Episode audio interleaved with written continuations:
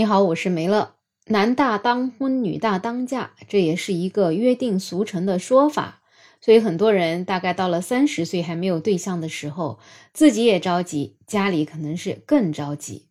那么最近呢，在上海的一个相亲角里面，就发生了一件看起来还挺与众不同的事情，甚至可以说是有一点奇葩了。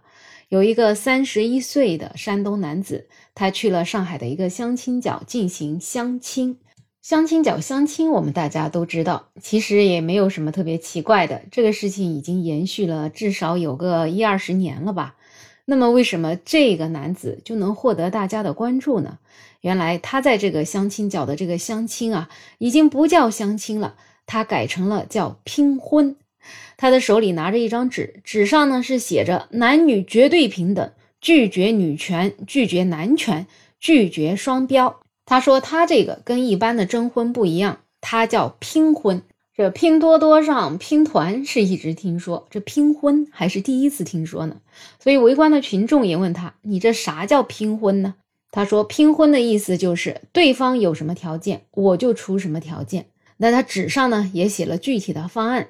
那方案一呢，男方出彩礼十八万八，有房一套，车一辆，月收入一万以上，没有负债。”那这个情况之下，女方就得出嫁妆十八点八万，房子一套，车子一辆，月收入一万以上，也没有负债。第二个方案则是双方都不带资进场，他自己彩礼零，没有房，没有车，月收入一万以上，没有负债。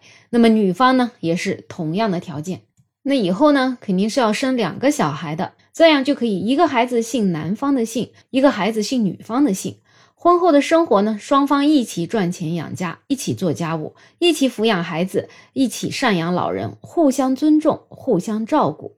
这样的做法是不是听起来好像还挺公平的？大家一男一女在一起搭伙过日子，谁也不占谁的便宜，谁也不会瞧不起谁。可是这样的做法真的公平吗？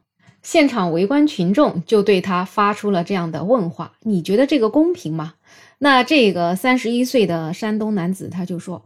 我觉得这个是最合适的办法，因为现在啊，男孩跟女孩的收入其实是差不多的，同样都是从学校毕业出来工作，女孩子挣了钱就可以去吃喝玩乐买化妆品，男孩子就要辛辛苦苦攒钱买房买车子，这个是不公平的。所以呢，他认为现在拼婚就是最合适的。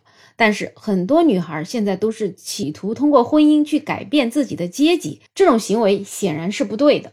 女孩子现在一个月挣五千块钱，活得像挣五万的；男孩子挣个一万五，都活得像挣五千的。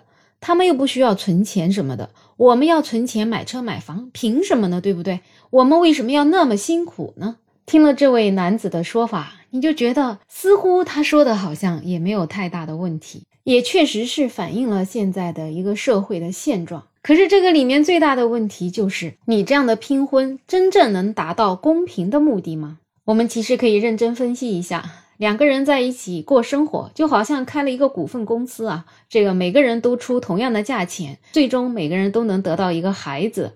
可是中间付出的这个里面，我们可以看一下谁付出的更多呢？显然是要十月怀胎生孩子的女方付出的更多。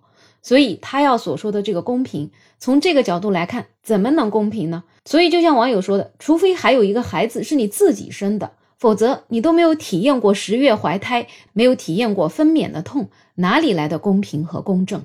而且，其实大家要组建一个家庭，最重要的是大家互相之间要有爱呀。本人谈恋爱也是一种行为艺术，是很美的，也是彼此对婚姻的一种美好的向往跟渴望。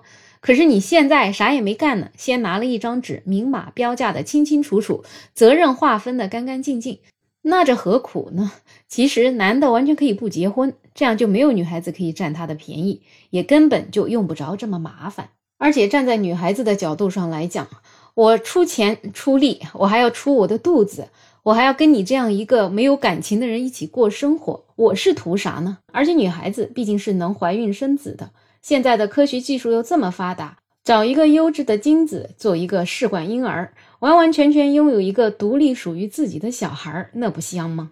所以，对于这个相亲的男子，我觉得他要么就是搞搞噱头在炒作，要么就是真的没有认清自己，所以才会出现这样奇葩的拼婚行为。反正总之像这样生怕别人占他一丁点儿便宜的人，还真的不适合结婚，就一辈子单身好了。这样子，你的钱永远属于你自己，永远不可能有其他的人花掉你一分钱。想传宗接代，想拥有自己的后代，又想一毛不拔，那这个世界上可真没有这么便宜的事儿。你有任何想法和建议，可以在评论区留言，也欢迎订阅、点赞、收藏我的专辑。没有想法，也期待你可以加入我的听友群，在绿色的软件上搜拼音“没有想法”，再加上二零二零，我是梅乐，我们下期再见。